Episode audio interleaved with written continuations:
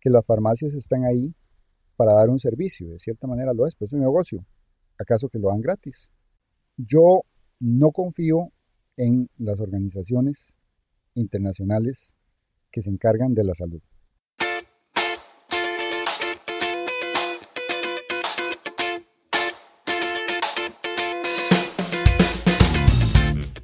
Hay algunos expertos en medicina que estaban buscando métodos alternativos, ya son famosos, y han muerto en circunstancias sospechosas. ¿Qué podemos pensar de eso? Dijo uno de mis jefes en el San Juan de Dios, piensa mal y acertarás.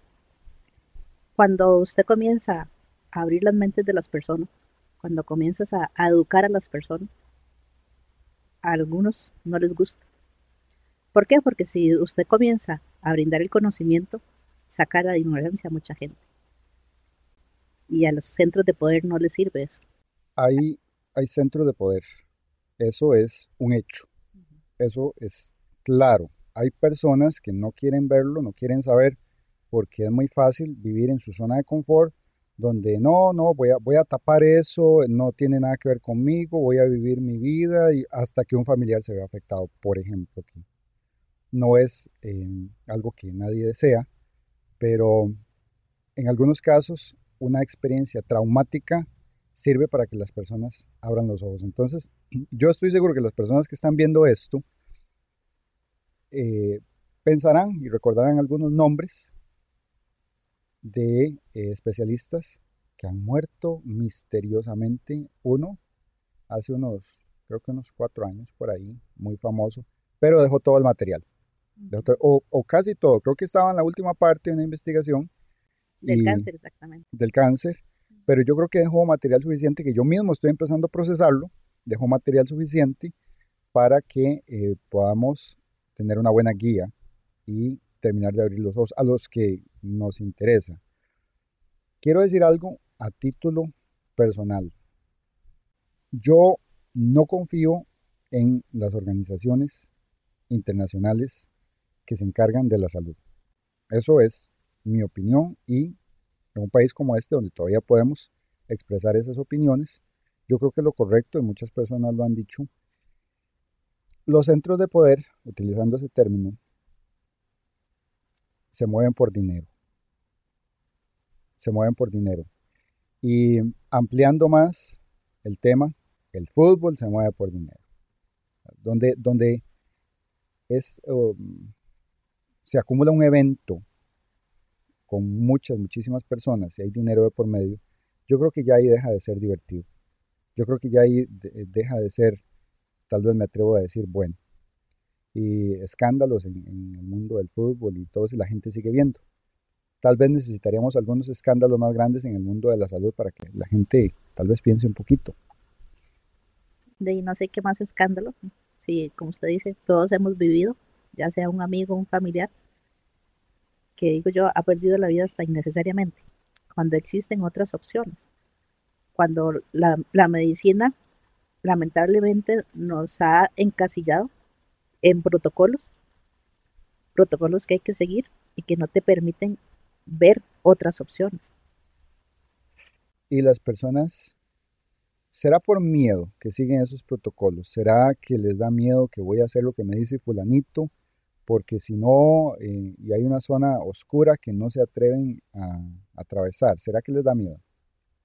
Te puedo decir, Alex, que por experiencia personal y, y viendo lo que sucedió en el último evento de la salud, que muy bien dijo usted, ¿qué pasó? Que muchas personas se vieron obligadas a hacer algo que muchos no querían hacer. Aunque no creían en ello. Como fue la vacunación. ¿Y por qué? Porque tenían miedo a perder sus trabajos, tenían miedo a no poder llevar el sustento a sus familias, tenían miedo de no saber cómo enfrentar el futuro. Cuando realmente yo considero que si Dios nos permitió tener este tipo de conocimiento, también nos va a permitir subsistir de una u otra forma y que no necesariamente tienes que poner en riesgo tu salud para seguir un protocolo. Recordemos los carteles enormes que se ponían en las ciudades, que no eran carteles de esperanza, con un mensaje de esperanza, eran un cartel de miedo. De miedo. De miedo. de muerte, de un futuro oscuro.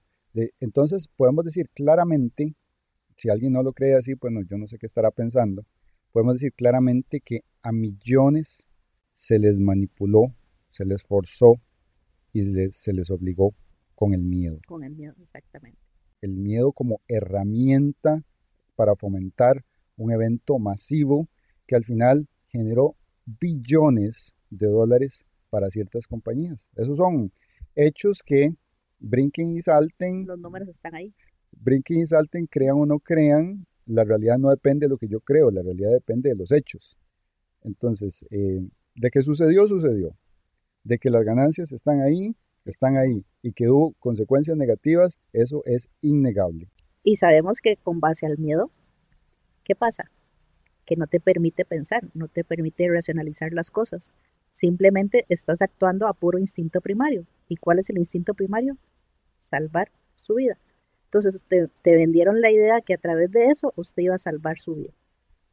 Algo que a mí me rompía el corazón era la estrategia de manipulación hacia los adultos mayores, donde básicamente les decían que si no se sometían a X proceso y alguno de los nietos se enfermaba y moría, iba a ser culpa de ellos. Imaginen la carga tan enorme que podría llevar un adulto mayor con, ese tipo de afirmaciones, con ese tipo de pensamientos. Y no solo a los adultos mayores, porque después invirtieron el discurso y le dijeron a los nietos que tenían que vacunarse para no enfermar al adulto mayor. Entonces manipularon ambas poblaciones, ¿verdad? Manipularon a los niños y manipularon al adulto mayor. Hubo tantos, tantos discursos contradictorios, hubo tanta información que salía en, diferentes medios y, no se podía comprobar, nadie podía comprobarlo. Es más, el origen del evento, si tuviéramos nosotros aquí eh, muchos millones de dólares para hacer una investigación, no podríamos ir. No, aunque tuviéramos el recurso, no podríamos ir al lugar donde supuestamente se originó el evento e investigar. Está prohibido. Nadie puede hacer eso. Es más, bueno, podríamos ir, pero quizás no volvemos. Y eso la gente no lo piensa. Hay, hay tantos puntitos que hay que unir y no es difícil. Y no es difícil unirlos, pero por alguna razón eh, no lo hacen. Entonces el, el, discurso invertido. Otro, otro hecho fundamental es que la gente piensa que, o no sé si lo piensa, podría o, o no ser así, que las farmacias están ahí para dar un servicio, de cierta manera lo es, pero es un negocio. ¿Acaso que lo dan gratis? Sí, sí, totalmente de acuerdo con usted. Pero hay algo todavía que yo considero más terrible. Nosotros como especie llegamos al 2023 gracias a nuestro sistema inmunológico. ¿Cómo es posible que durante esa época no se hablara del sistema inmunológico, no se hablara de cómo fortalecerlo, no se hablara cómo nutrirlo? ¿Por qué fue solo ese discurso del miedo? Y, ese discurso del miedo era la bandera de las redes sociales y era la bandera de, digamos, los, las organizaciones de medicina, eh, pero nunca, nunca eh, promovieron, al menos no vi yo alguna de las tradicionales, eh, que promovieran alguna manera alternativa de enfrentarlo. Em, al principio, al principio había unos videos, antes, eh, como uno o dos meses después que empezara el evento, o que se supiera del evento. Entonces, eh, algunos mexicanos, yo recuerdo, modos mexicanos, sacaron videos donde se hablaba de, no, todo el mundo tranquilo, lo que tienen que hacer es esto y esto y esto, y, eran productos naturales, productos que uno puede conseguir en la feria del agricultor y una serie de mezclas y, ya, luego desaparecieron. Y desaparecieron los videos. Em, entonces sí hubo una colaboración eh, de ciertos medios, los que ahora no tradicionales, y los tradicionales era la bandera de todos los días. Era la bandera de todos los días meter miedo en la población. Se hacía todo un evento, reunirse, a ver las noticias, a ver cuántos se habían muerto. Es una parte trágica también del ser humano que, que al ser humano le impresiona la cantidad de muertes, le impresiona el avance de, de, los temas negativos de una u otra manera, entonces se valieron de eso, pero era todo un evento reunirse a la noticia y saber cuántas personas se habían muerto. Es que ellos le hablaron a nuestro instinto primario, como te decía, le hablaron a la parte del miedo que nosotros tenemos como seres humanos. Y después no sé si te acuerdas también cuando dijeron, vamos a comprar las bolsas para poder... ¿Las bolsas? Las famosas bolsas. Las famosas bolsas negras. ¿Y a dónde están esas famosas bolsas negras? No aparecieron por ningún lado. Entonces, ahí hay, como usted dice, hay muchas cosas que uno dice, mejor lo hubiéramos invertido en educación, en educación dirigida a la parte de salud, que la gente entienda cómo pueden ayudarse. Eh, una frase que, que se quedó grabada que fue en, una reunión que tuvimos, de esas reuniones que no, no eran muy públicas, no podían ser muy públicas, pero las teníamos, que dijo una señora, nos asustaron con la chaqueta del muerto, no se me olvida esa frase, nos asustaron con la chaqueta del muerto. Em, el sistema inmunológico. Yo pienso que un tema muy importante es que ciertas organizaciones sabían y saben cuál es el estado de la salud de la población, de la población, digamos, en diferentes países. Entonces ellos saben, es, una información invaluable, ellos saben qué hacer y qué no hacer.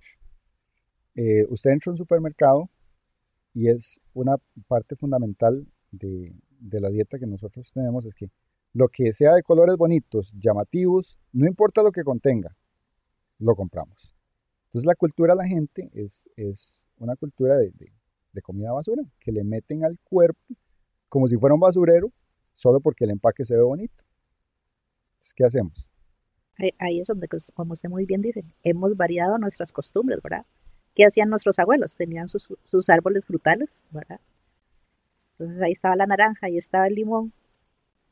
Llegaban y se comían la naranja. Nosotros ahora hacemos el famoso jugo de, naranja y creemos que estamos consumiendo algo natural, saludable. Y, y, realmente estamos dejando de lado la parte de la fibra nuestros abuelos se comían cuando estaban comiéndose la naranja como tal. Tenían sus bananos, tenían sus pollos, tenían sus cerdos y no esos alimentos, esa carne procesada, que es lo que nosotros estamos ingiriendo hoy en día, ¿verdad? La carne procesada que viene con elementos químicos que... Tóxicos. Tóxicos que lo que hacen es que se prolonga, digamos, eh, el, tiempo de que pueden estar en el supermercado, pero en realidad no tiene ninguna función en sí alimenticia, sino que es simplemente un químico que le agregan para que dure más, por, motivos comerciales. Exactamente, sigue, sigue siendo a favor de la industria ahora. Llámese alimentaria, llámese farmacéutica, sigue siendo a favor de la industria y no a, favor de nuestra salud. Hay, hay como un convenio, si, si analizamos lo, lo que hemos conversado hasta ahorita, hay como un convenio medios de comunicación, porque en los medios de comunicación, digamos, tradicionales, bueno, en los no tradicionales también, se anuncian los productos. La industria alimentaria que vende los productos. Entonces la gente se enferma. Las farmacéuticas y otras compañías de esta área que venden la supuesta medicina para curar de lo que no teníamos que enfermarnos de todas maneras. Y organizaciones internacionales que promueven la salud que a ellos les conviene nada más. Entonces, es una sociedad increíble que muchas personas todavía no lo vean y sigan sus vidas yendo al supermercado a comprar basura, que, que, me duele aquí, pero qué raro, ¿por qué me duele aquí? ¿Y cómo no le va a doler? Vea lo que consume, que no leen la etiqueta de lo que consume, que no logran hacer la conexión. Que no se dan cuenta que las toxinas están provocando ese proceso inflamatorio. Entonces, ¿qué hago yo para eliminar esas toxinas? ¿Cómo las puedo hacer? ¿Qué debo consumir para eliminar esas toxinas de mi cuerpo? Y es un asunto tan lógico, por ejemplo, el agua, el agua que se consume en ciertos lugares, porque piensan que es procesada por X institución ya es buena, y no necesariamente, tiene químicos. ¿De Cartago? Tiene químicos. Cartago, hay una parte en Cartago que no se puede consumir el agua, porque tiene metales pesados, y ya lo dijeron. Entonces, ¿qué hacemos nosotros con esa información? Simplemente la escuchamos y partió sin novedad o realmente queremos tener esa calidad de vida que todos nos merecemos, porque al final de cuentas es eso. Todos nos merecemos la mejor calidad de vida posible.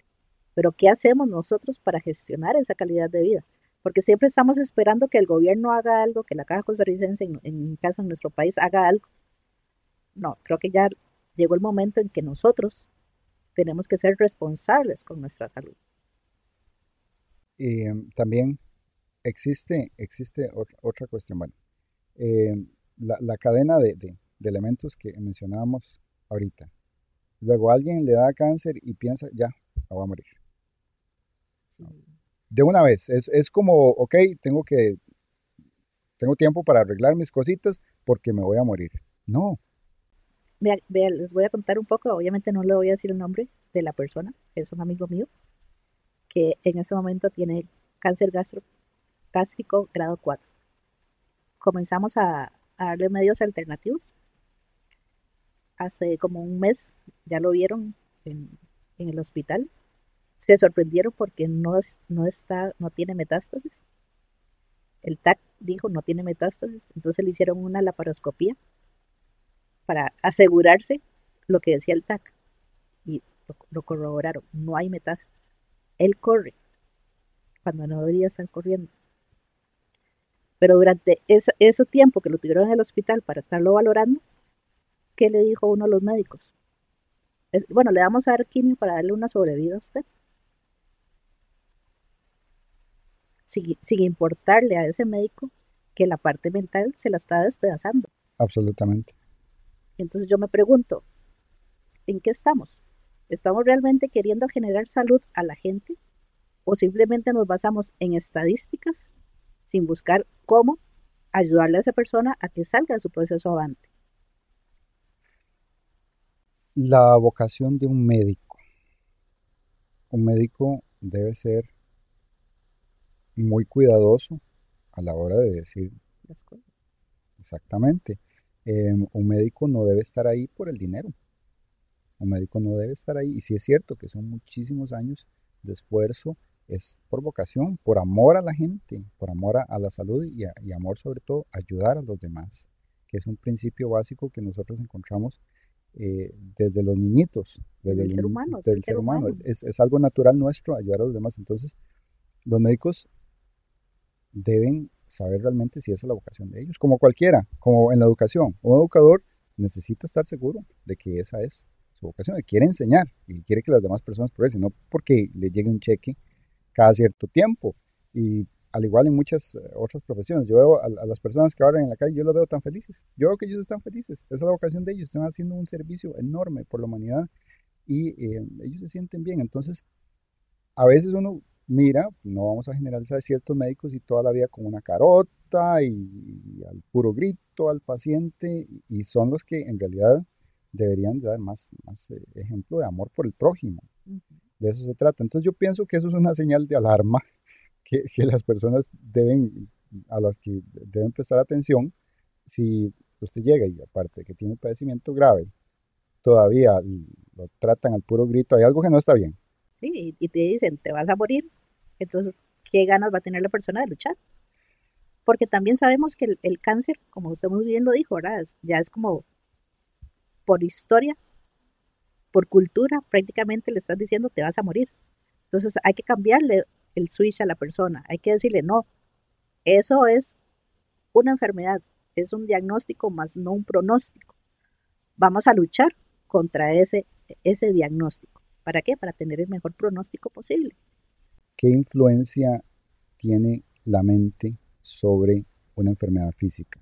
Uh, un 80-90%. Porque la persona se deprimió, se metió en una cama y no hizo nada.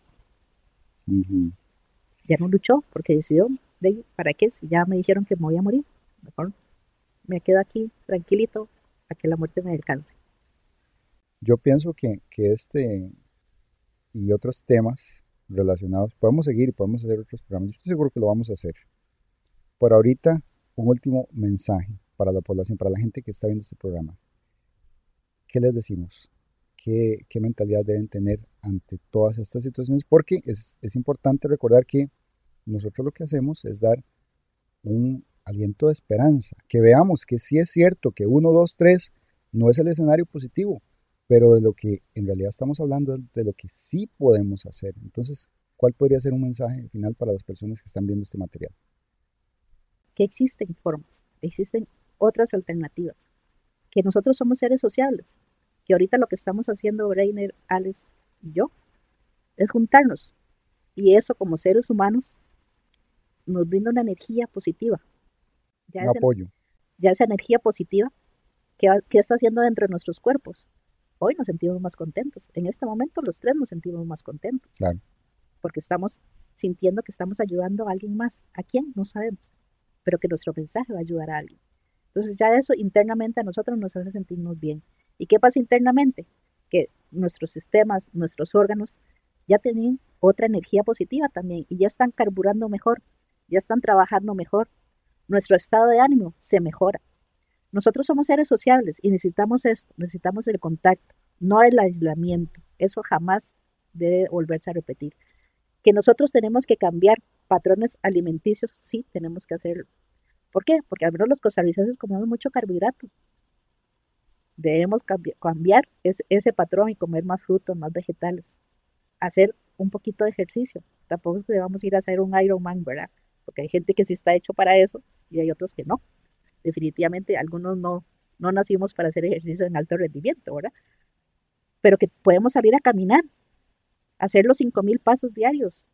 Todo lo podemos hacer, pero sí requiere determinación, disciplina, conciencia. Conciencia de que nosotros podemos ir adquiriendo hábitos para mejorar nuestra salud y que sí existen métodos alternativos para poder alcanzar ese, ese grado de salud que todos nos merecemos también.